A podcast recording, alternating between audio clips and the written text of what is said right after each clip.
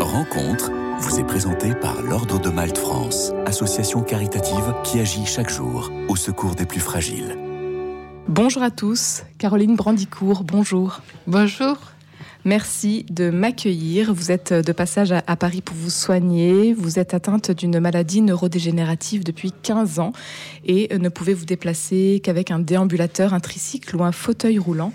Caroline Brandicourt, vous êtes la porte-parole de 100% Vivant, membre du collectif Soulagé mais pas tué, un collectif de défense contre les dérives euthanasiques euh, dont la vocation est d'informer, d'expliquer, de mobiliser contre l'euthanasie et le suicide assisté et pour le soulagement pour les soins palliatifs, un collectif qui réunit une grande diversité de personnes, euh, des soignants ou pas, des malades ou pas, ainsi que des organismes divers.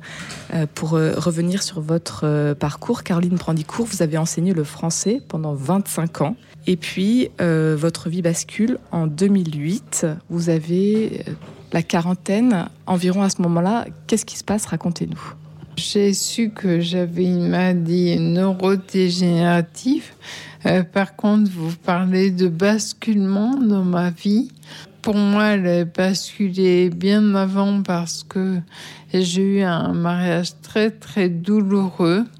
Et je pense que l'apprentissage en fait de la souffrance, l'apprentissage, la gestion de la souffrance, elle était très importante. Et le jour où, où j'ai su que j'étais malade, bien sûr, pendant deux jours, ça a été terrible. Surtout quand j'ai regardé sur Internet euh, tout ce que ça pourrait atteindre. La coordination, la parole, l'équilibre et surtout euh, beaucoup de fatigue. Et donc, en fait, ça m'a appris à me battre. Quand on est malade, en fait, on trouve en soi une ressource incroyable pour se battre.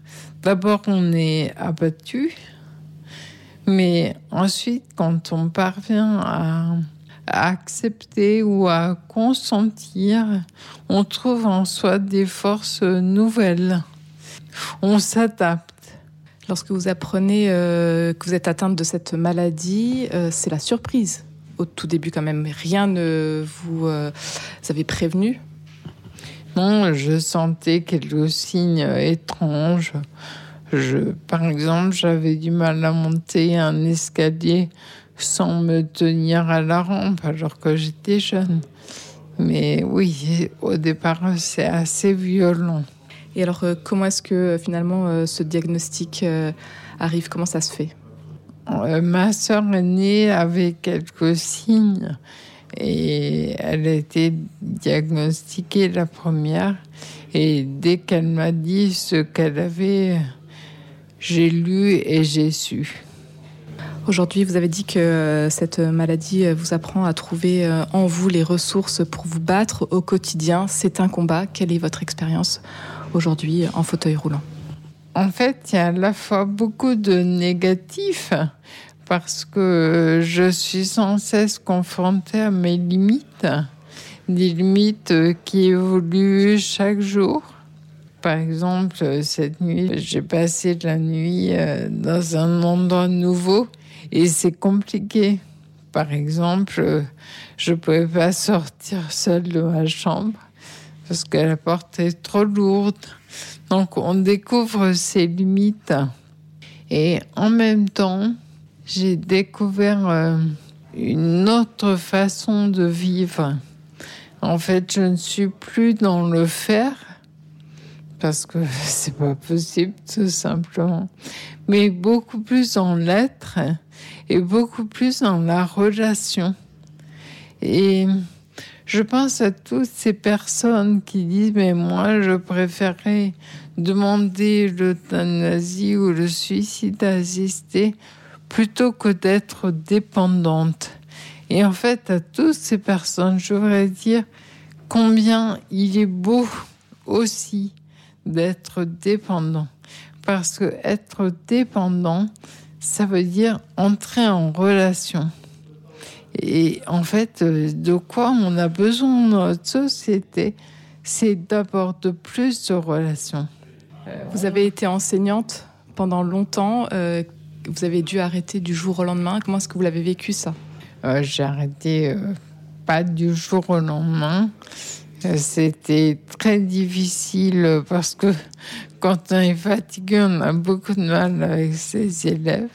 Mais j'ai gardé ce désir d'enseigner, d'aider les autres en fait à, mieux comprendre et aussi euh, de toujours euh, croire en l'autre. Pour être enseignant, il faut d'abord croire que l'enfant pourra comprendre. Et moi-même, j'en ai eu l'expérience. Un jour, au tout début de ma maladie, une femme m'a dit vous allez pouvoir vous redresser. Et j'ai trouvé la force de me redresser. Et chaque fois que je vois des soignants qui croient en mes capacités, je grandis. Aujourd'hui, euh, les soins font partie de votre quotidien et euh, vous constatez donc vous-même des améliorations, des soins qui ne sont malheureusement pas possibles pour tout le monde en France. Aujourd'hui, c'est votre combat de se mobiliser pour euh, permettre l'accès aux soins à tous. Caroline Brandicourt Oui, euh, j'ai surtout bénéficié d'une cure euh, en taille dans un hôpital qui dépend des hôpitaux de Paris.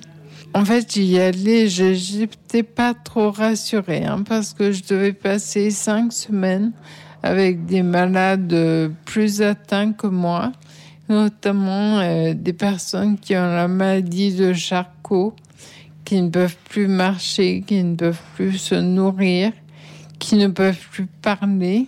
Et en fait, j'ai beaucoup ri. C'était un lieu de joie, un lieu de vie. Je me suis rendu compte que quand on ne peut plus parler, on peut encore rire. Et ça m'a fait beaucoup de bien. Et j'ai vu là des personnes, un personnel soignant qui avait beaucoup de temps c'est assez exceptionnel et qui était vraiment attentif à la personne. C'est pas euh, un protocole qu'ils appliquaient, c'est plutôt ils partaient des besoins de la personne et ils trouvaient comment l'aider. Et c'est là que je me suis dit, en fait, c'est ça les soins palliatifs. Et j'ai voulu vérifier, j'ai étudié un peu et je me suis rendu compte que effectivement, les soins palliatifs, c'est vraiment essayer de trouver le confort pour la personne. Après, j'ai toujours posé la question lorsque j'ai rencontré des soignants en soins palliatifs, est-ce que vous êtes capable de soulager toutes les souffrances? Et ils m'ont dit vraiment, il est extrêmement rare d'avoir ce qu'on appelle des souffrances réfractaires. Dans ces cas-là, il reste toujours la possibilité de la sédation profonde. Heureusement, c'est très rare, mais euh, on peut apporter un soulagement très grand. Et je leur ai posé aussi la question, mais et pour Charcot? Ils m'ont dit, mais même pour Charcot. Et ça, c'était une grande découverte parce que c'est pas du tout ce qu'on entend dans les médias qui ont tendance à stigmatiser la maladie de Charcot. Moi, ça me faisait beaucoup de mal parce que c'est une maladie qui est proche, mais à évolution beaucoup plus lente. Caroline Brandicourt, euh, vous défendez le droit à l'accès aux soins palliatifs euh, aujourd'hui euh, à travers ce collectif Soulager mais pas tuer. Vous avez parcouru plus de 1000 kilomètres un petit tour de France à bord de votre tricycle. Quel était ce défi et puis qu'est-ce que vous en retenez aujourd'hui? Oui, en fait, euh, après ce que je dis, j'ai vu que la réalité des soins palliatifs n'était pas du tout celle que les gens avaient en tête. Et donc, je me suis dit, il faut faire aimer faire découvrir les soins palliatifs et en demander davantage parce que c'est pas juste que certains ne puissent pas en bénéficier. Donc je me suis dit, je vais traverser les départements qui n'ont pas d'unité de soins palliatifs. Il y en a plus de 21 en France. Et je suis partie avec mon tricycle. Heureusement, ils étaient tous alignés en fait sur deux axes nord-sud.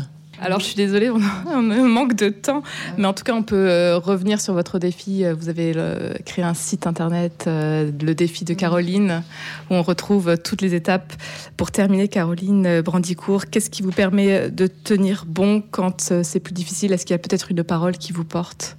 Oui, avant ça, je veux dire que moi, c'est ma foi qui me porte mais j'ai vraiment constaté que ce désir de vivre à chacun. En fait, ce qui me porte, c'est une image que j'ai eue un jour d'un vieux bœuf hein, et d'un jeune bœuf qui était sous le même joug. Et le jeune bœuf euh, se révoltait et s'écorchait le cou à force de d'essayer de sortir du joug. Et le vieux bœuf lui a dit, mais repose ta tête sur mon épaule et tu verras.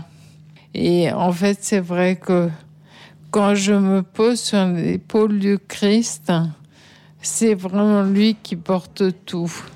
Un grand merci Caroline Brandicourt euh, d'avoir été avec nous aujourd'hui. Si vous souhaitez vous aussi vous mobiliser pour le soulagement des douleurs et contre l'acharnement thérapeutique, rendez-vous sur le site de Soulager mais pas tuer pour en savoir plus sur les actions et les actualités du collectif.